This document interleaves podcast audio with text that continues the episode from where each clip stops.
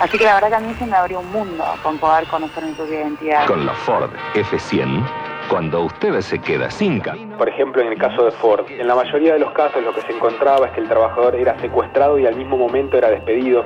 Yo creo que sí, que el Estado pudo haber hecho más y puede hacer más. Vemos con gran beneplácito por parte de la empresa el proceso de reorganización nacional. Los que más nos pueden dar a conocer el rol de los empresarios son los archivos empresariales. Eso era un, un- el, el container de un camión.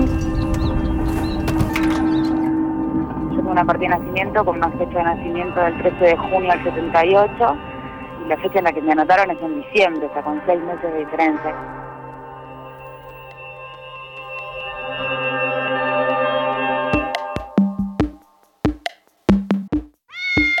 Michi, Michi.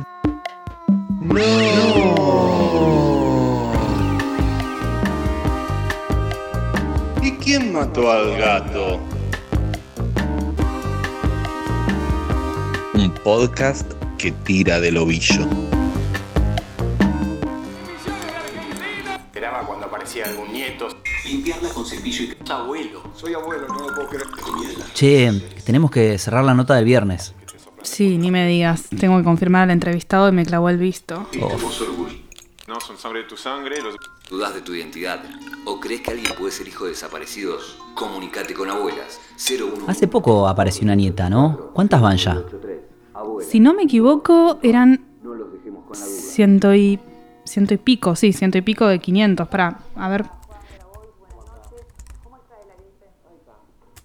Nietos restituidos. Acá, abuelas.org.ar. Nuestros nietos. Casos resueltos. Ahí está toda la lista de nietos y son 130. Y sigue, acá hay una solapa que dice, ¿dudás sobre tu identidad? A ver, entra ahí. ¿Seré hijo biológico de mis padres? ¿Consultar en abuelas significa que sí o sí tengo que analizarme? ¿Qué puedo hacer cuando siento que tengo dudas? Ahora, todas esas preguntas eh, van bien si la duda te surgió. ¿Y qué pasa si la duda no te surge? Tenemos contacto de algunos nietos. Llamemos a uno. Mi nombre es Rosaura Barleta. Yo soy Nicolás López. Y esto es ¿Y quién mató al gato?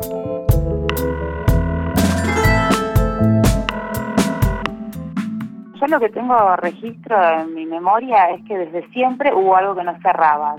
Hasta después de más grande, de bueno, de corroborar esto, a- al no parecido físico, la forma en que ellos se comportaban conmigo, esta cosa de, siempre como de evaluar lo que tiene que ver con lo genético, ¿no? Usted decía, ay, yo me parezco a esto a vos porque es genético. No, no, no es genético, es un hábito, ¿entendés?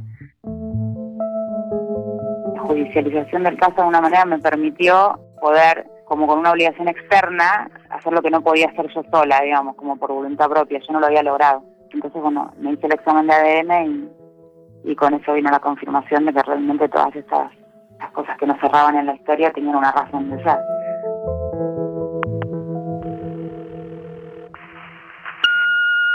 Bueno, mi nombre es Claudia Victoria Poblete Laxic.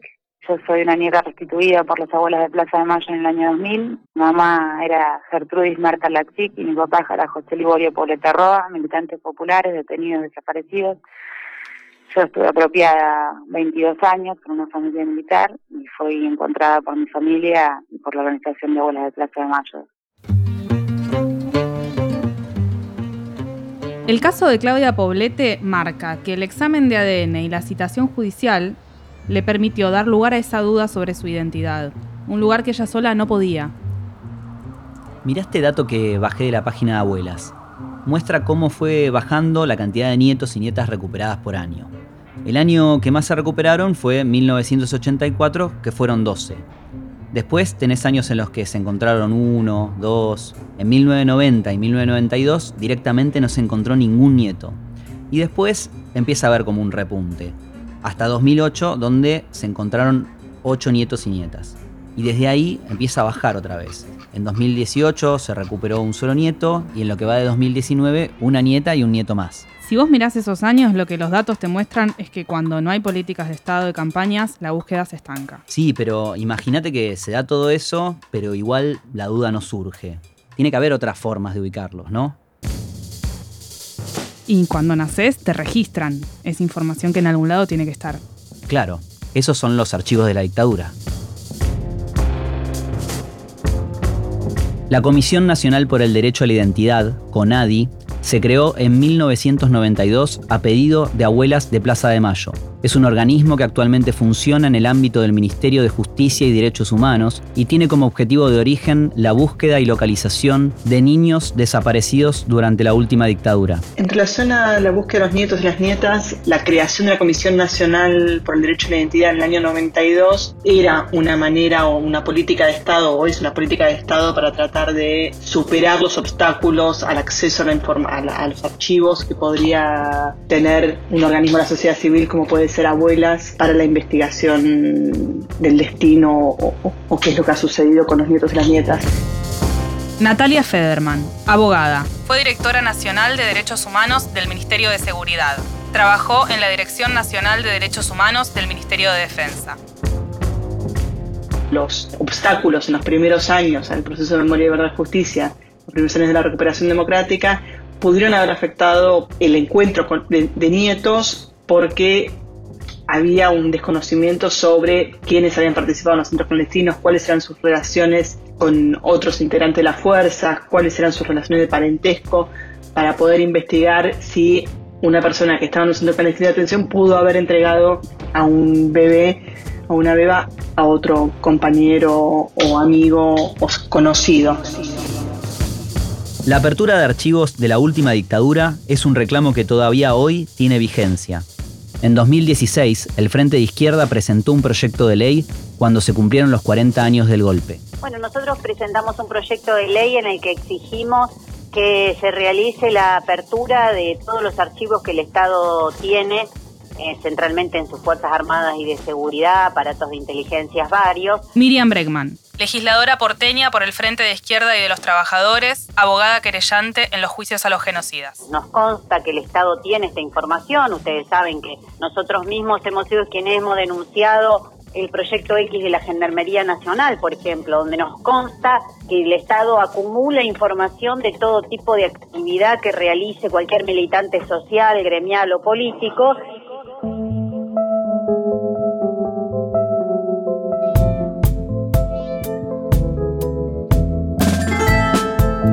La presentación del proyecto del Frente de Izquierda evidencia que desde el Estado no hubo políticas para abrir los archivos.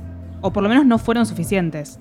Mira, acá separé una nota de Clarín del 2006, que dice que el gobierno de Néstor Kirchner ordenó abrir los archivos. Es de cuando se cumplieron los 30 años del golpe. La nota dice que la ministra de Defensa Nilda Garré autorizó el pleno acceso a la documentación y bases de datos de las Fuerzas Armadas que pueden ser de interés en las investigaciones por violaciones a los derechos humanos cometidos durante la última dictadura. Che, pará, acá encontré una nota de 2014 de Minuto 1 que dice, el gobierno lanza un portal con documentos secretos de la dictadura. Te mandan a un sitio que se llama archivosabiertos.com. A ver qué hay. No, no existe esta página. Ah, pará, acá veo adentro de la página del Ministerio de Defensa hay algo sobre los archivos abiertos. Sí, se pueden abrir algunos, pero parece un chino.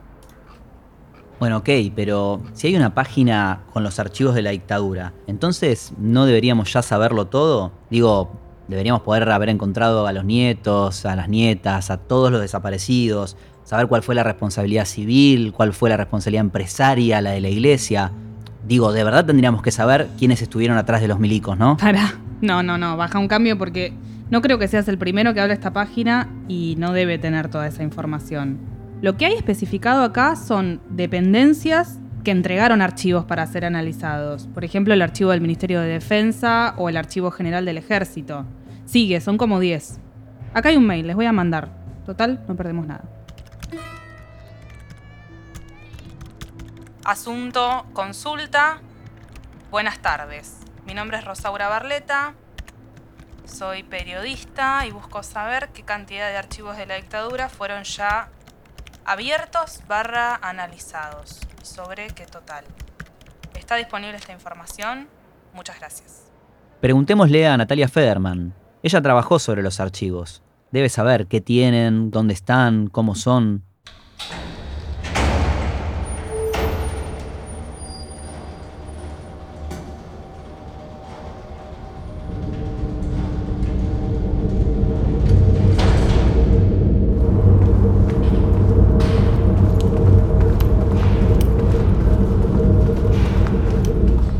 Fue Cajones en el Piso. Un camión en Corrientes que era un depósito de, documentación en el que había documentación de secuestros de, de cosas del contrabando, conjuntamente con seguimientos de, de seguridad de, de personas que cruzaban las fronteras. Entonces, a veces eso era un, un, el, container de un camión que estaba arrumbado en una unidad y que estaba lleno de ratas y alimañas y cosas horribles. Y es efectivamente era sentarse en el piso y mirar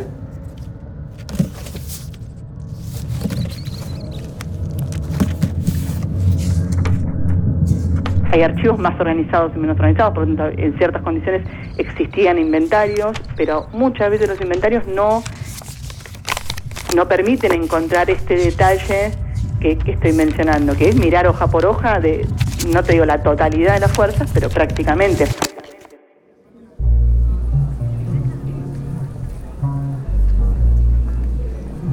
Hay archivos por todas partes. No es fácil que estén a disposición, aunque quienes los custodian digan que están a disposición. ¿Y qué sería lo que registraban estos tipos en los archivos?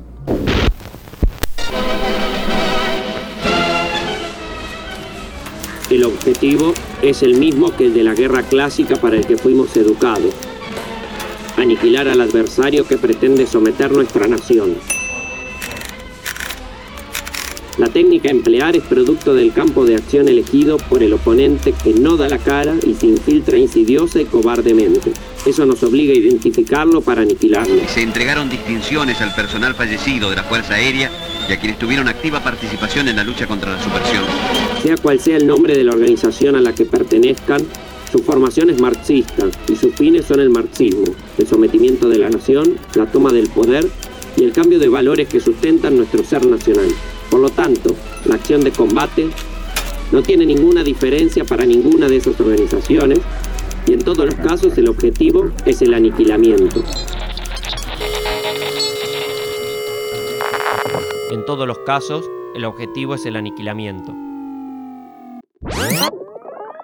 Hay por todas partes. No es fácil que aunque quienes digan que ¿Qué sería lo que registraban estos tipos en los archivos? ¿Y qué sería lo que registraban estos tipos en los archivos? La primera idea que, me da tu, pregunta es terminar con la idea de un archivo de la dictadura militar. Terminar con la idea de un archivo de la dictadura. Lo que existen son un montón de ámbitos donde se guarda documentación que correctamente analizada y sistematizada ofrece información sobre lo que sucedió durante la última dictadura cívico-militar, sobre el destino o el paradero de las víctimas, sobre los responsables, sobre cómo se organizó la represión. Pero son archivos o depósitos de documentación que no son solo de las Fuerzas Armadas y de las Fuerzas de Seguridad, sino que son un montón centros de documentación o ámbitos de, guardado de documentación que pueden ofrecer información. En archivos de las escuelas vas a tener legajos de víctimas.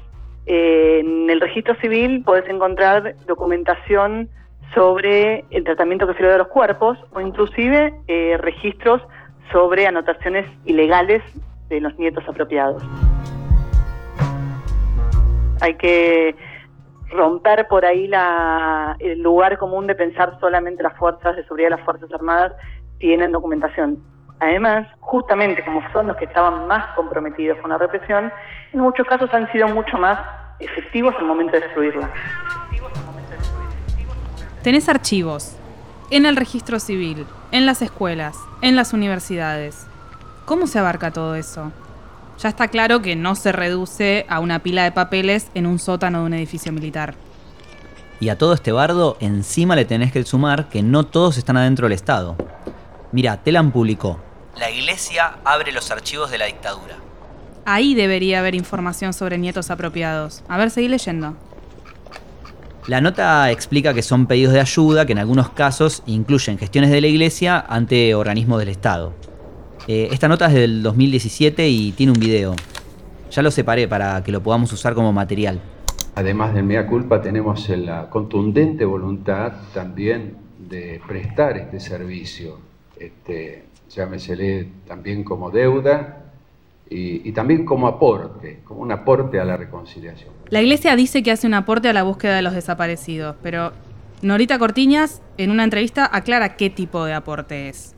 Acá cuenta cuando Monseñor José María Arancedo fue a darle archivos sobre la desaparición de su hijo y eran las cartas que ella misma había entregado. Y aparece ahí cariñoso, señora, señora, cariñoso, y traía una carpeta a la mano.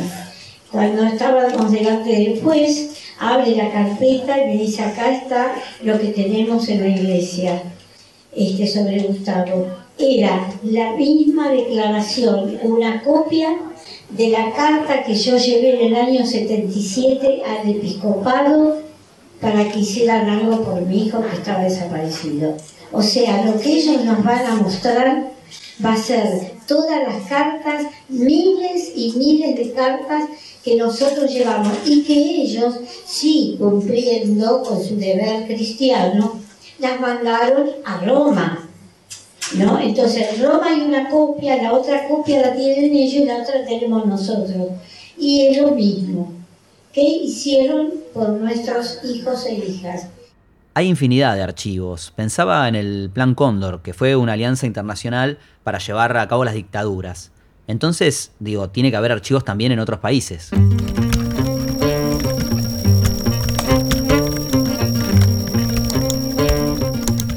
Encontré algo de eso porque hay un acuerdo actual del gobierno con Estados Unidos. Infobae dice, el gobierno de los Estados Unidos entregó documentos desclasificados sobre la dictadura argentina. El ministro de Justicia, Germán Garabano, recibió seis CDs con la información desclasificada. Son más de 43.000 páginas con datos reveladores. Abarcan el periodo de la dictadura y también hay información de los años 1975 y 1984. Seguramente también hay en empresas. ¿Viste el caso del apagón de Ledesma? Sí, es el ingenio azucarero que colaboró con la dictadura en Jujuy. Y fíjate que todavía no hubo condena por eso. Pensaba que hace poco hubo un juicio contra las autoridades de Ford. Ah, mirá, esto es de Diario Popular de diciembre del 2018. Causa Ford. Condenaron a dos exdirectivos de la automotriz por delitos de lesa humanidad. Yo conozco a Alejandro Jasinski, cubrió el juicio de Ford, él es historiador y es periodista además, y nos puede contar cómo fue ese proceso.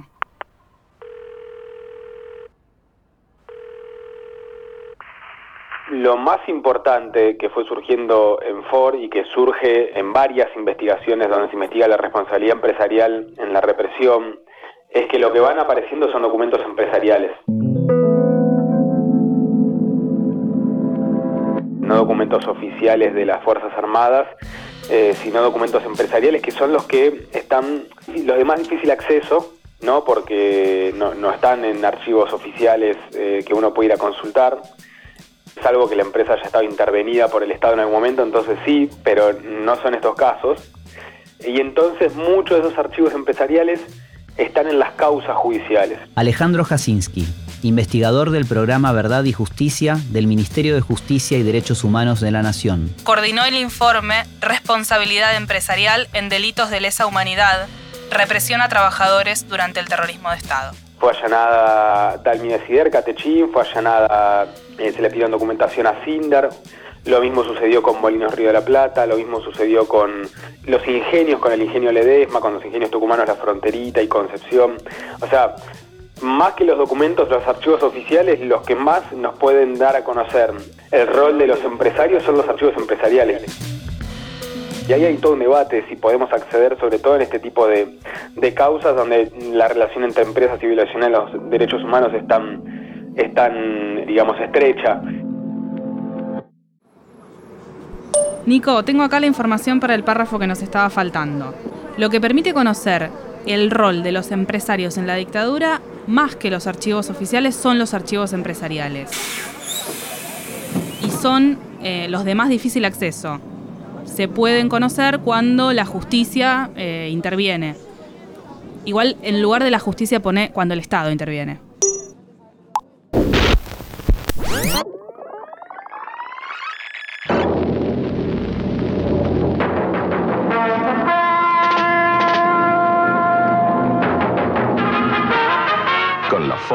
Ford F100, Cuando usted se queda sin camino, no se queda sin pick-up. Vemos con gran beneplácito por parte de la empresa el proceso de reorganización nacional, dado las medidas y las modificaciones que se han ido operando y se espera se sigan produciendo. Se logrará encaminar al país en general hacia los altos destinos a que la nación puede y debe llegar.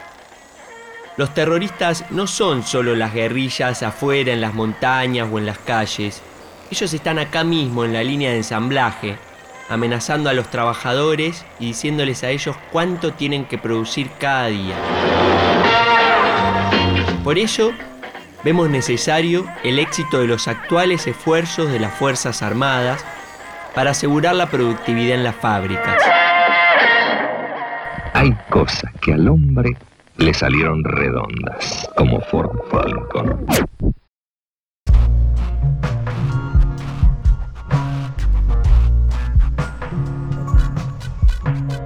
Creo que hay que ser amplio en el, en el espectro de, tipos de archivos que hay que pensar. Voy a dar un ejemplo. La policía lleva ciertos registros cuando alguien, cuando alguien de la fuerza es herido en un enfrentamiento. El enfrentamiento que cuenta ese registro pudo no haber sido así. O sea, puede no haber sucedido que la víctima se haya resistido, puede no haber sucedido los detalles sobre cómo llegaron, pero sin embargo ese, ese operativo existió y la gente que estuvo en ese operativo, la gente de la Fuerza de Seguridad que estuvo en ese operativo, es, in- es información fidedigna. Ahora, cómo relatan el operativo es justificando su propio accionar. Natalia Federman, abogada. Y la otra cosa es interpretar por contexto, es tener muy en cuenta lo que las víctimas han estado denunciando y testimoniando desde inclusive antes de terminada la dictadura y con esa información interpretar los documentos que uno ve. Entonces, hubo ahí decisiones de clandestinidad desde el inicio mismo de la represión que también implicaba sobre qué se registraba y qué no y cómo se registraba lo que se registraba.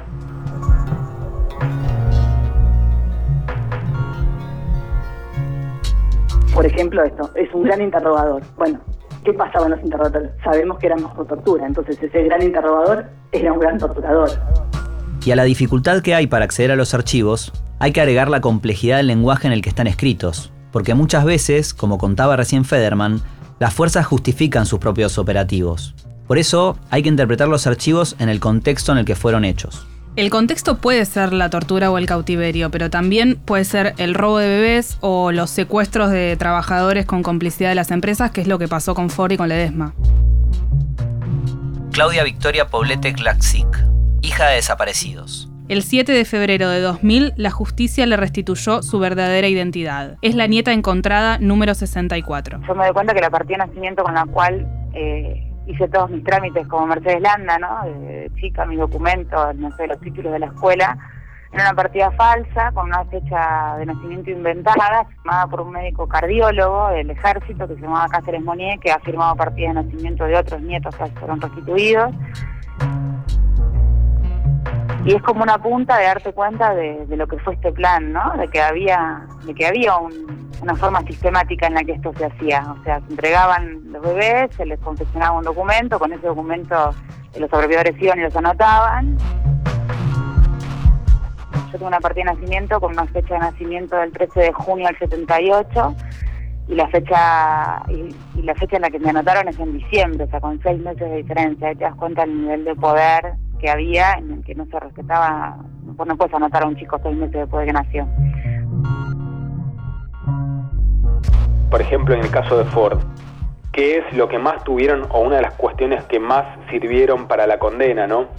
Y es encontrar los telegramas de despido, los legajos laborales de los trabajadores. Porque en la mayoría de los casos lo que se encontraba es que el trabajador era secuestrado y al mismo momento era despedido. Alejandro Jasinski, historiador y periodista. Eh, y había un intercambio de telegramas donde las familias de los trabajadores secuestrados decían, ojo que fue secuestrado dentro de la fábrica, desde la fábrica respondían, se tiene que presentar en, cua- en 48 horas o si no, digamos, se le considera rescindido el contrato. En muchos casos se les rescindió el contrato y eso figura en las, en las fichas laborales poco tiempo antes de que salieran en libertad.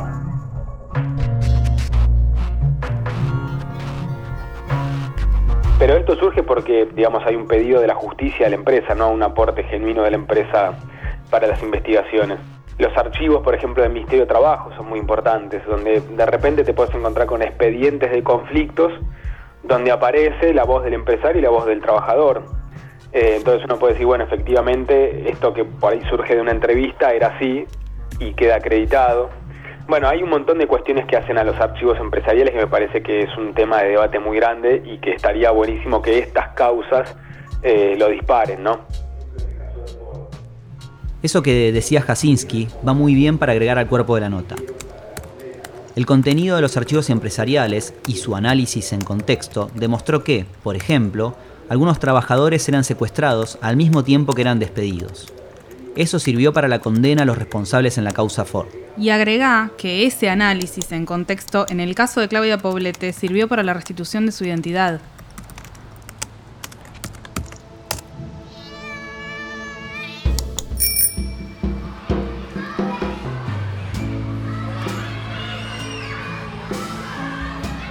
Yo estudié ingeniería en sistemas y la verdad que me gustó, soy una persona que le gustan las matemáticas y esas cosas, pero bueno, después fui descubriendo que, que cosas que pensé que no podía hacer, sí podía hacerlas, ¿no? Desde andar en bicicleta hasta tejer y coser, ponele.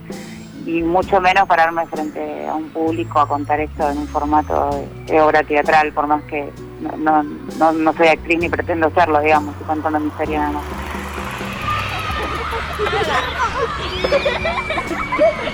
Así que la verdad que a mí se me abrió un mundo con, con poder conocer mi propia identidad, ¿no? Eh, es como que la libertad fue como una, una cosa bastante más profunda de lo que al principio me parecía que iba a ser. Eh, cuando me permitió esto, ¿no? Yo siento esto, que, que fue una, una liberación y un alivianar una carga grande que yo tenía y que no me daba cuenta que la tenía y que no me permitía moverme por un montón de espacio.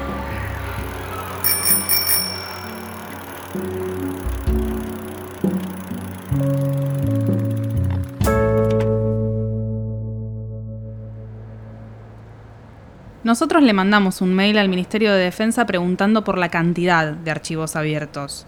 Pero una segunda pregunta tendría que ver con el contenido de esos archivos.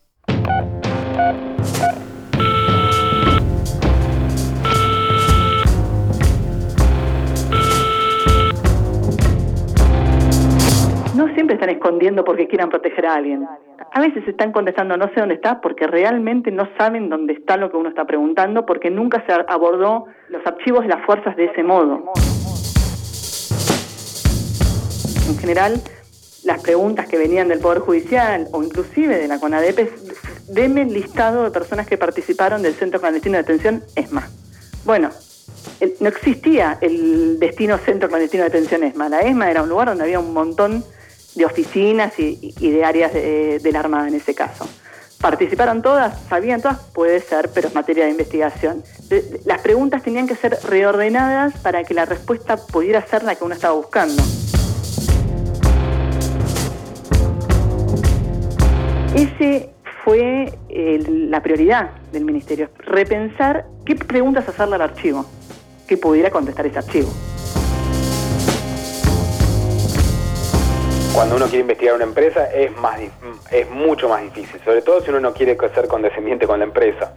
Es decir, si uno tiene a, aborda esa investigación con una mirada crítica y ya el empresario eh, no te va a abrir sus archivos o, no te va a dar una entrevista para que, digamos, puedas conocer un poco o dar a conocer. Eh, así que en, en, ese caso es, un, es una tarea muy, muy, muy artesanal, ¿no? Mucha de esta documentación no tiene clasificación de seguridad. El ejemplo que di del registro, los registros civiles. No, lo que impide la accesibilidad no es una clasificación de seguridad, sino que uno no sabe exactamente qué está buscando.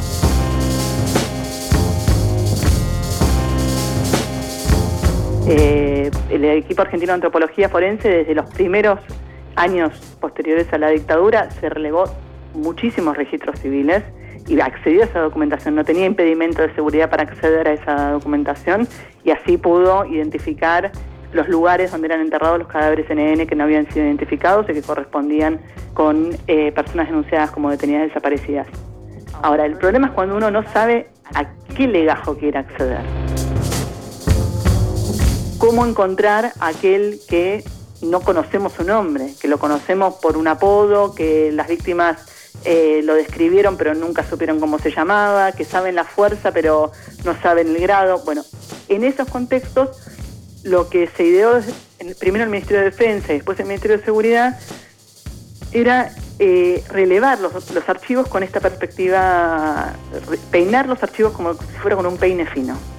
Y bueno, con esta información, ¿qué podemos encontrar que permite ayudar a las causas judiciales y cómo, cómo alimentar las causas judiciales para que el juez o el fiscal que no conoce el nombre del represor o que no conoce cómo funcionaba la estructura o que lo está investigando todavía, tenga información para seguir investigando.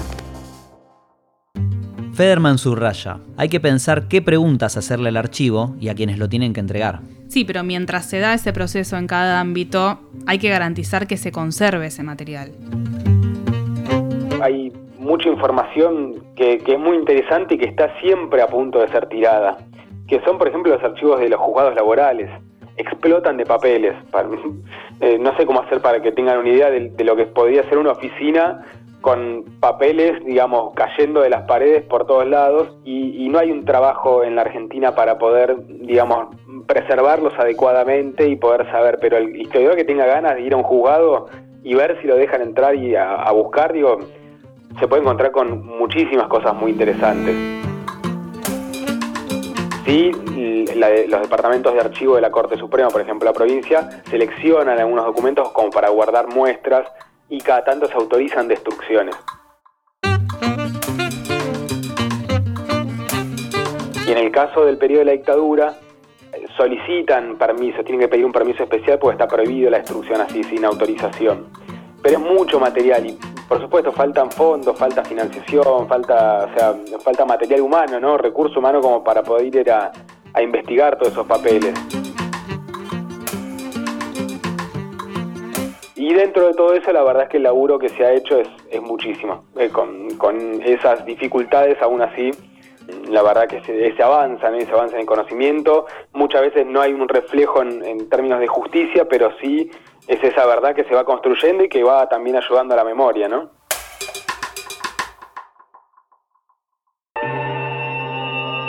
Hablar de archivos de la dictadura es hablar de información que puede estar en muchos formatos y lugares. Hay archivos que están en edificios militares a los que no se podía acceder. Otros están en instituciones del Estado, como el Ministerio de Seguridad o el de Trabajo, o un registro civil. Hay archivos en escuelas, en universidades, en hospitales. Hay archivos en empresas, hay archivos en la iglesia, hay archivos incluso en otros países. Y hoy también hay archivos de la dictadura en organismos de derechos humanos. Archivos son también los testimonios de los sobrevivientes. Archivos son los cuerpos de los desaparecidos. El acceso a los archivos no es algo fácil de lograr. Y cuando se puede, hay que interpretarlos en el lenguaje y contexto en que fueron escritos. Pero como dijo Alejandro Jasinski, faltan recursos humanos. Es decir, personas que lean, analicen e interpreten. ¿Por qué el Estado no invierte en estos recursos? Creo que es muy fuerte el pacto de silencio. Eh, creo que todavía, me parece a mí que todavía como para ellos hay muchísimo en juego. Claudia Victoria Poblete Laxic, no, no, no sé, es eso, ¿no? Creo que se van a morir con esta convicción de que lo que hicieron estaba bien y de que hay que sostenerlo. Yo creo que pasa mucho eso. A mí me pasó con mis apropiadores en particular, que yo terminé de cortar el vínculo con ellos cuando ellos me dicen muy abiertamente que no se arrepienten de lo que hicieron y que lo volverían a hacer todo igual. Yo creo que esta gente sigue pensando de esta forma y por eso no hay la apertura que tiene que haber. Eh, más allá de que, bueno, de las tensiones políticas y judiciales que, que también son importantes y, bueno, al no haber un ahora, en este momento en Argentina, no, no haber una política de Estado de, memoria y verdad justicia como la hubo, parece que también eso se dificulta. Yo creo que sí, que el Estado pudo haber hecho más y puede hacer más. Natalia Federman, abogada. Lo que nosotros hicimos era eh, un aporte, no era todo lo que se podía hacer. Eh, inclusive creo que nosotros habríamos podido más. Siempre hay más para hacer porque el Estado tiene todo por explicar. Porque el Estado tiene todo por explicar las investigaciones sobre cuál fue el destino de los desaparecidos todavía son pocas. La mayor tarea la llevó adelante el equipo argentino de antropología forense y el Estado, te diría, ha hecho poco para determinar cuál fue el paradero final de los desaparecidos. En el caso de las fuerzas de seguridad federales, la Dirección Nacional de Derechos Humanos se disolvió. Entonces, en ese caso, la, política de revisión no continuó. Ahí sí no continuó. El Ministerio de Defensa creo que continuó con matices y idas y vueltas. Creo que la particularidad, como, como te dije antes, es eso estaba inserto en una estrategia general de gestión. Si se degrada la importancia institucional de, una, de un proceso de revisión de archivos, poco efectivo va a ser siempre. Mejor que nada es, puede ser, pero necesita de mucho apoyo institucional. Creo que hay que pensar qué puede ser público y qué no puede ser público con estas previsiones que dije. Hay mucha información ahí que es muy ofensiva para las víctimas, entonces eso yo entiendo perfectamente que no sea público para todo el mundo. Ahora, pensemos cómo podemos generar mayores niveles de accesibilidad que permita a alguien que quiere investigar este tema desde cero pueda acceder a esa documentación de manera online, con previsiones. En eso creo que hay todavía mucho para hacer, pero también es uno de los temas más difíciles en todos los procesos transicionales.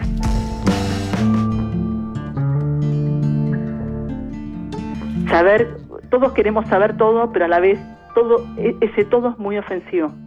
Hay que tenerlo, hay, hay que ser muy precavido. Yo creo que la proclama de más apertura necesita ser complejizado.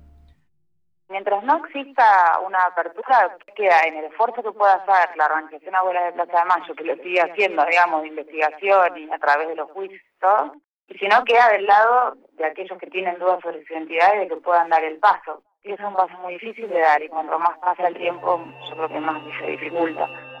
Claudia Victoria Poblete Glaxic, hija de desaparecidos. Porque uno tiene hijos, porque no es solamente uno el que está poniendo el cuerpo, sino que están lo están poniendo los hijos en uno. Entonces imagino que si a mí me costó a los 20, a una persona a los 40, le tiene que resultar realmente una tiene que haber un movimiento interno muy grande, digamos, para poder hacerlo. Yo creo que cuando se hace desde afuera, se aliviana a esta persona que es víctima, digamos, eh, esa responsabilidad, porque si no está como que queda la responsabilidad en las propias víctimas de buscarse, ¿no? Y eso es algo muy fuerte de pedir.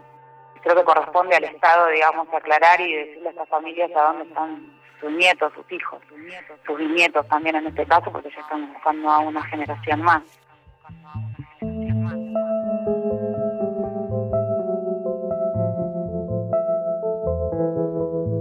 Federman dice que el Estado ha hecho poco y nada para saber qué pasó con los desaparecidos y desaparecidas. Y todavía debe responder dónde están los nietos y las nietas que faltan. Los archivos son las pruebas de la extensa trama de responsables que tuvieron los crímenes de la dictadura. Justito, ¿a qué no sabes? ¿Te acordás el mail que mandé al área de archivos abiertos del Ministerio de Defensa? Roberto Archivos Abiertos me respondió. Escucha, Estimada Rosaura Barleta.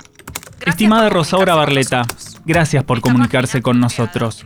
Esta página fue creada en el marco del hallazgo de documentación en el subsuelo del edificio Cóndor el 31 de octubre de 2013, con el objeto de difundir a toda la sociedad el fondo documental hallado y toda otra documentación e información del ámbito de la defensa que pueda contribuir con la consolidación de la política de Estado basada en los pilares de memoria, verdad y justicia.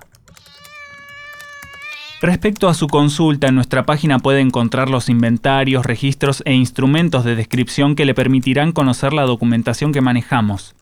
Una vez que usted evalúe qué es lo que precisa y lea las condiciones de consulta de los distintos fondos documentales, deberá proporcionarnos un cuadro con los códigos de los documentos pretendidos con suficiente anticipación.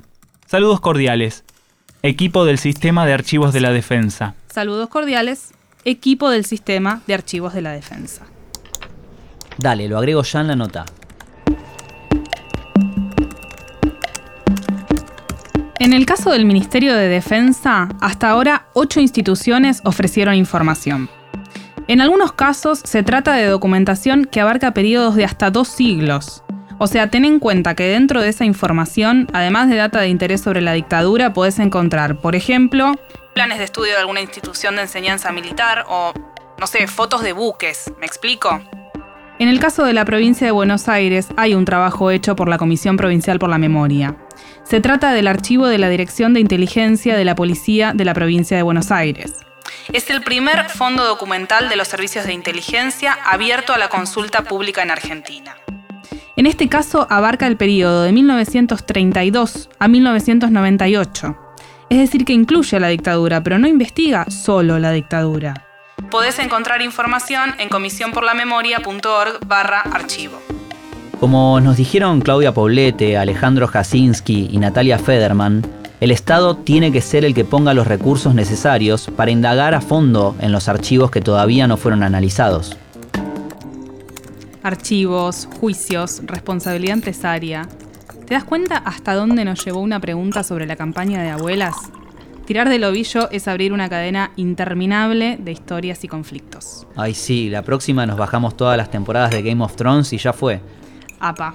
Descargas de series, derechos de venta versus el derecho al acceso a los productos culturales. Es un buen tema. Cortala.